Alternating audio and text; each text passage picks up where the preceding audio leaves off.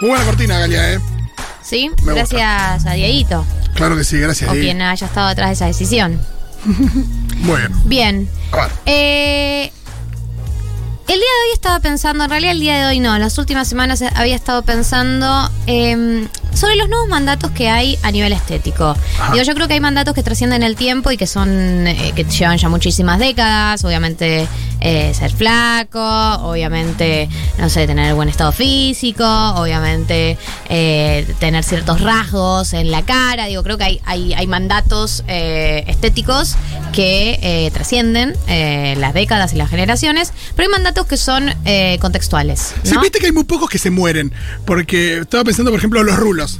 Sí, El tema del mandato del pelo lacio. exacto, el mandato Eh, del pelo lacio. digo, pero fíjate qué es lo que cede eh, la hegemonía, ¿no? Está bien. Cedemos el pelo lacio, Ok, como diciendo. tener porque, porque puedo lucrar con los rulos también, hay muchísimos Claro, productos. a ver, que, que atrás de muchas decisiones y, y modas, eh, obviamente hay o una decisión comercial de alguna marca que quiere imponerlo, o ciertos influencers que empiezan a hacerlo, y eso es ahora con el mundo de las influencers. Eh, pero el otro día, eh, el New Yorker publicó una nota que se llama La. La época de la cara de Instagram se llama. La época Y- de la cara de Sí. Eh, y habla de cómo eh, los filtros de Instagram conformaron un tipo de cara que es la cara que hay que tener ahora. Entonces, sí. Bueno, igual imagino que ya irás, pero, eh, o sea, el filtro de Instagram te establece el nuevo mandato, porque es un mandato al que es bastante fácil de llegar a través de un filtro. A través de un filtro, pero muchas personas pasan por eh, eh, el, el cirujano, pero porque hoy en día ya ni siquiera es cirujano, no es que te cortan la cara, te inyectan. Claro. Entonces, de alguna manera es, la- las inyecciones son más accesibles de lo que era una cirugía estética y duran seis meses. Entonces, por ahí muchas personas eh, dicen, bueno, lo pruebo y después veo, no es una decisión tan drástica. Claro, hay que entrar en el botox, el hialurónico, El ácido cosas. hialurónico, el botox. Yo te diría que en este momento el ácido hialurónico es como lo que más eh, está de moda. eh, pero bueno, están las cosas de siempre. El botox, estirarse, Sí. tirarte la cara para atrás. Bueno. Entonces, yo creo que, eh, bueno, en esta nota es una periodista que lo que hace es eh, va eh, a distintas entrevistas con cirujanos de, Estados Unidos, en Los Ángeles, que es una ciudad recontra Sí. eh, estética, etcétera, y le pregunta un poco sobre las tendencias y le pregunta como qué le harían a la cara, qué, qué le harían a su cara. Ella, ella va como y le dice, bueno, ¿a ustedes qué, qué, qué crees que le falta a mi cara? ¿Qué crees que hay que arreglarle a mi cara? Claro, pero aparte esa gente imagino que encuentra, Oh, salís con inseguridades nuevas. por más que vayas con la cara de no sé quién. Claro. Eh, ah, entonces yo armo un repaso de para mí las, las cosas que hoy en día so- forman parte de este mandato más contemporáneo, que estuvieron muy de moda en el 2021, por ahí en el 2022 no duren todo el 2022 y durante el 2022 veamos algo distinto, partiendo por los labios grandes, ¿no? Eh, hoy en día eh, vemos a muchas eh, traperas, reggaetoneras, como muchas influencers, sea, no quiero dar nombres porque no, no me interesa agarrármela con nadie, pero pibas cada vez más chicas, de 18 años, de 19 años, de 20 años, que tienen los labios enormes, que de nuevo, no me interesa dar nombres porque tampoco me interesa agarrármela personalmente con nadie, porque rápidamente la gente sale y te dice, bueno, es su vida, es su cara, que sea lo que quiera, por supuesto. Lo que pasa es que cuando un grupo muy grande de personas que generan opinión o que marcan modas empiezan a verse estéticamente de una manera, obviamente eso tiene consecuencias sobre todas las seguidoras o los seguidores. Entonces, el que tiene guita o la que tiene guita eh, puede ser, el que no, se lo hace y el que no se pone el filtro No, de y Instagram. cualquier mandato en general, y digo, y cualquier cosa que la gente se sienta obligada a tener o hacer para sentirse parte, siempre es un garrón, es muy difícil que, que eso siempre genera una angustia por no tenerlo, una presión por tener, eh, qué sé yo, no quedar afuera, hay un montón de cosas que, que entran en juego ahí que no están buenas y que por supuesto no son responsabilidad de una persona. No, y yo creo que hay algunos, por ahí tenés la suerte de que te toque un momento histórico donde el mandato coincida con, por ejemplo, para mí hubo, no, no creo que se haya terminado, pero eh, con las Kardashian Ajá. se pone muy de moda el, el cuerpo de tener eh, culo grande y piernas. Y por ahí vos decís, tipo, antes no cotizaba nada, por ahí tuviste la suerte, vos tenías culo grande, tenías inseguridades y de repente se puso de moda, coincidiste. Ta, pero el tema de los labios grandes es que eh, la única manera de llegar a esos labios es con inyecciones. La única manera de llegar a esa cara. La cara de Instagram, que es lo que definen estos cirujanos, que es la nariz chiquitita, chiquitita, respingadita, los labios enormes, eh, los pómulos levantados y lo que se llama el cat, cat eye, que es tener los ojos estirados como para los costados. Así que no, solo- no- no solo con delineador, porque a No. veces eso, se- eso por supuesto se busca con, con maquillaje, pero también se hace con eh, cirugía o con alguna intervención.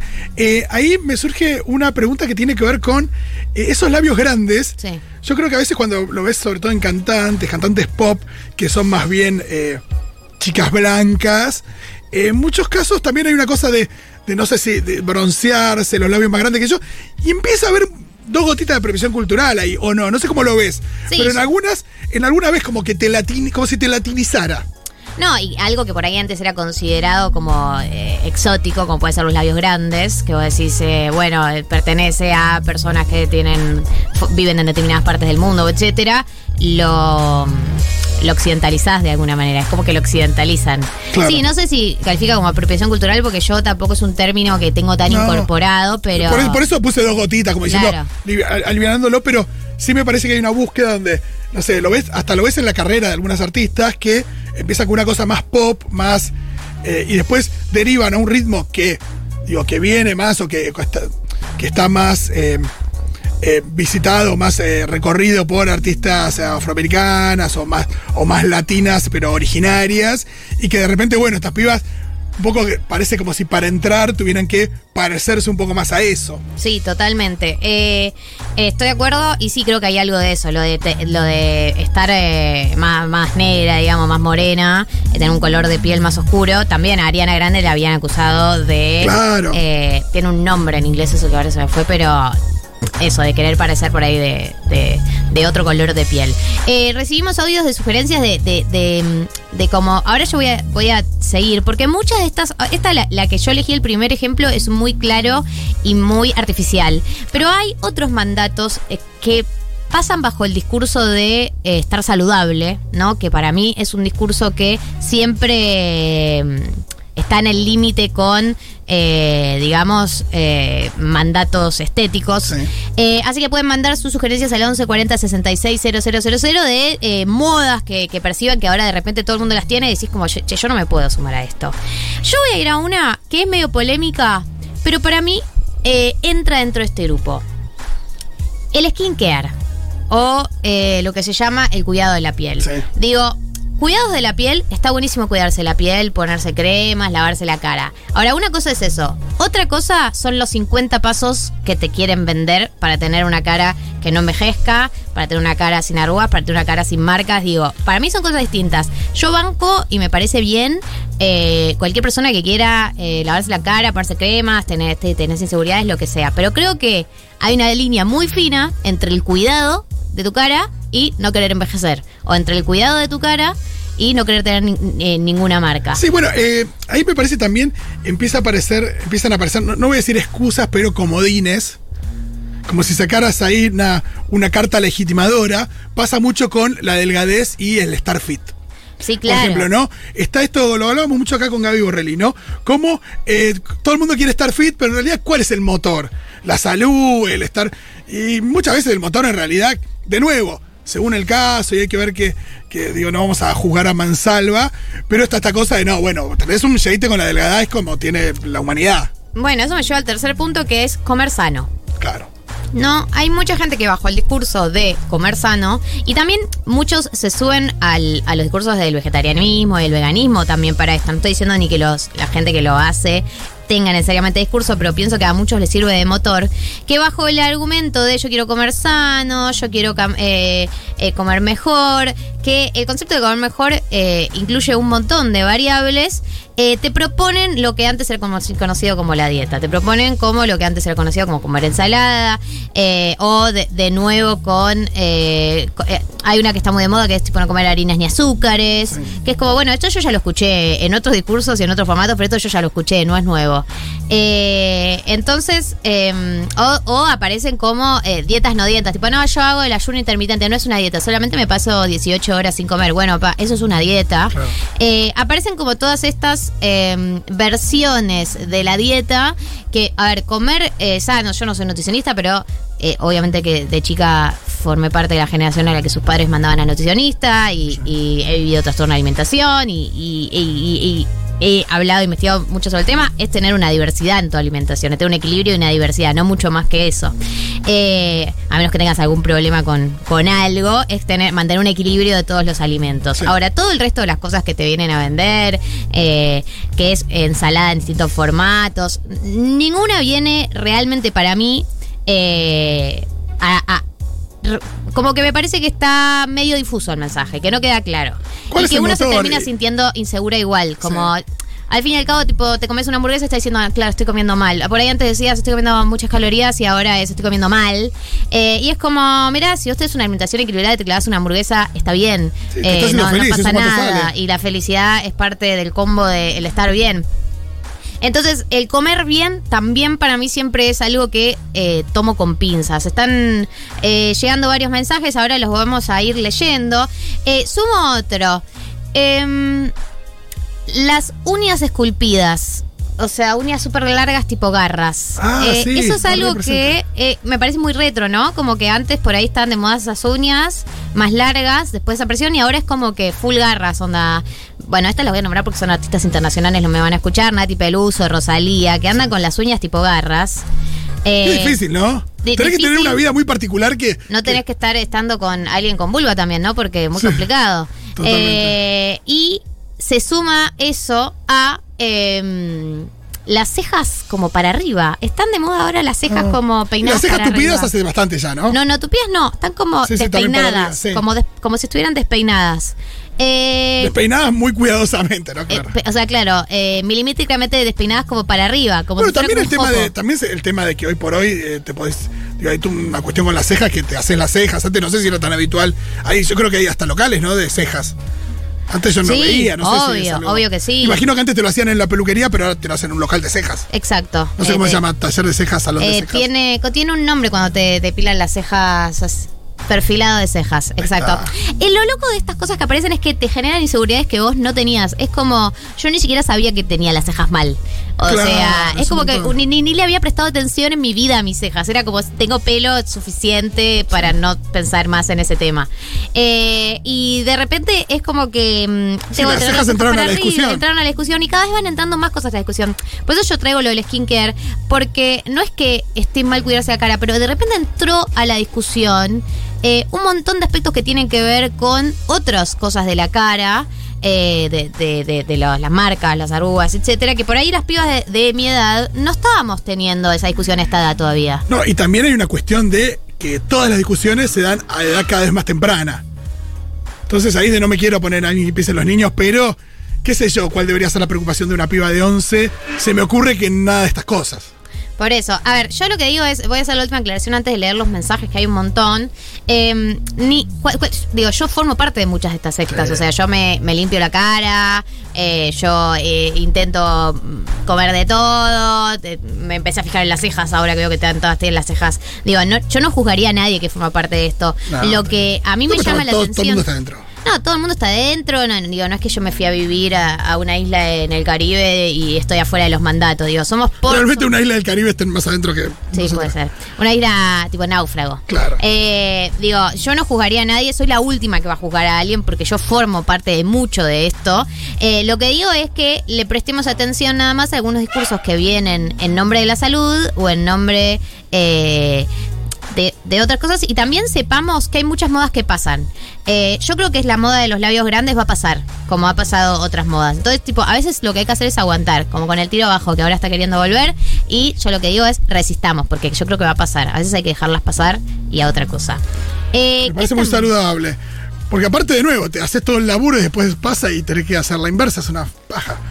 Eh, acá, por ejemplo, nos dicen eh, saber perrear como, eh, como en TikTok. ¿Entra como mandato? Sí, el saber perrear está también. Y también es algo que trajimos de- del exterior. El, el, el Hola chiques, a mí me recontrapasa que mi mejor amiga eh, se recontra mete en toda esa movida, todo lo que está de moda lo hace y ahora se operó la nariz y se puso botox en los labios y tiene la cara que está de moda y me da cosa decirle algo porque es una decisión de ella, es su cuerpo, es su decisión pero a la vez también me da la sensación que de acá a dos o tres años deja de estar de moda esa cara y ella ya se la tocó. Me parece un montonazo.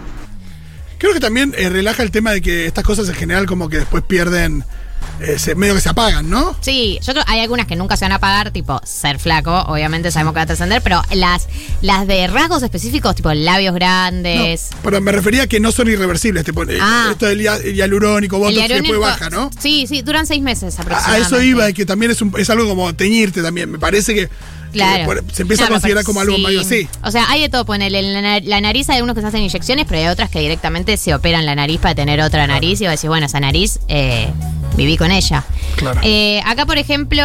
eh, ah, y yo que le iba a decir es ella, eh, la oyenta que decía, como que no sabe qué decirle. Sí, me parece que no hay mucho margen. Es como cuando tenés una amiga, una relación tóxica, pero en este caso es con las cirugías. Es como que uno tiene una intervención relimitada y porque Claro. cada uno vive sus propios procesos internos y tiene derecho a vivir su vida como quiera, pero entiendo la incomodidad. A mí me incomodaría ver una amiga que se opere toda la cara. Sí, acá nos dicen que hace un tiempo se puso de moda tener pecas en la cara. Tipo de Sí. cilindrina, me encanta. O sea, de ahí a no usar protector solar, un paso. Y apareció la de tatuarse pecas en la cara. Tengo que reconocerlo, me metí en la secta del co-wash.